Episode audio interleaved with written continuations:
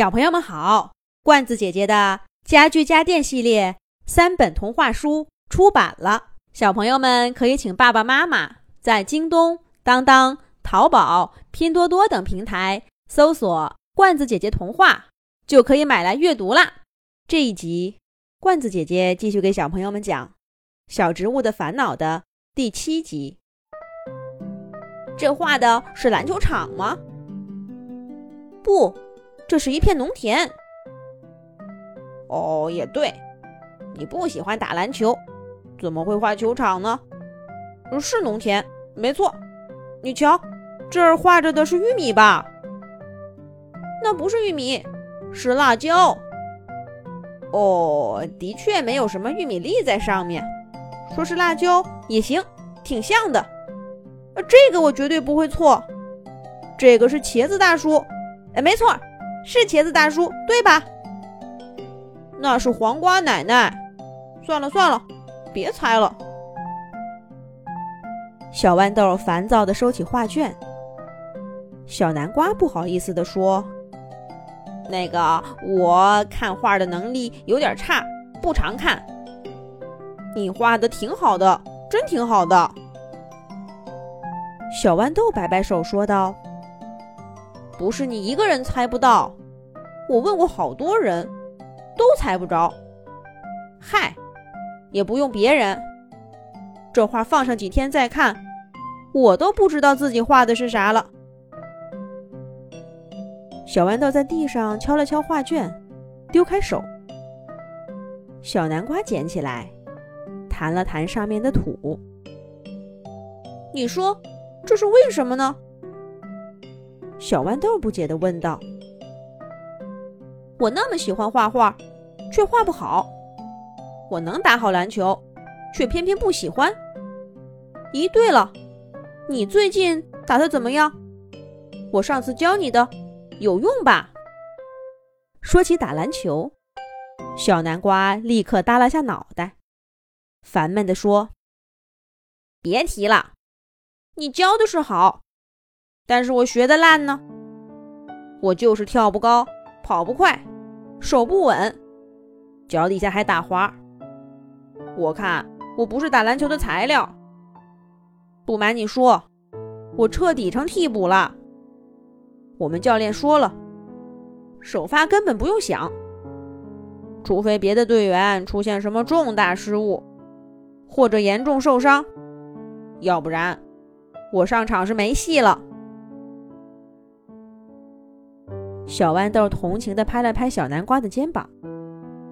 小南瓜接着说道：“我本想瞒着我爸爸这件事儿，我跟他说了，不让他去参观我们训练。可是今天他还是偷偷去看了，看到我坐在替补席上。这……哎，我好不容易甩开他，又不能不回家。”待会儿还不知道该怎么收场呢。嗨，不管了，反正最多到比赛那天，他就什么都知道了。你说我怎么就这么可怜呢？喜欢的东西却玩不好，还有爸爸的压力。是啊，为什么呢？小豌豆接口说道，看着天空沉思。小南瓜抬头看看他，说道：“至少你爸爸同意你不打篮球了，不是？别管怎么样，你还是能开开心心画画的。”小豌豆笑了笑说：“那是一开始，我爸爸大概等着我回心转意呢。看等不到，这不又开始催我去打球了。”还跟我说，我的画画的不好，画不出什么名堂来。是不好，他也没说错。小豌豆说着，从小南瓜手里接过画卷，展开了又看了看，苦笑了一下，准备撕掉。小南瓜赶紧伸手接过来，藏在身后，皱着眉头说：“别撕，别撕呀！”你不想要，就送给我好了。我挺喜欢这画的。小豌豆自嘲的笑了笑，说：“得了吧，你都猜不出画的是什么，别安慰我了。”小南瓜却说：“是真的啦。虽然我看不出画的是什么，但我一看见这幅画就很喜欢。不是因为咱们是朋友，是真的喜欢。大概是因为我一看见这画，就看到了你要做自己喜欢的事儿的决心吧。”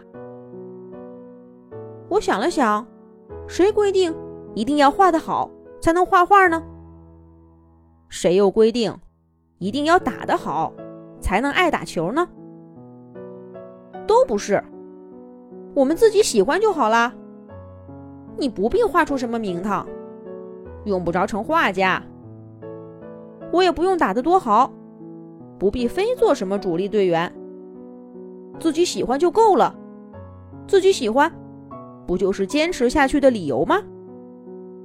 没错，自己喜欢就够了。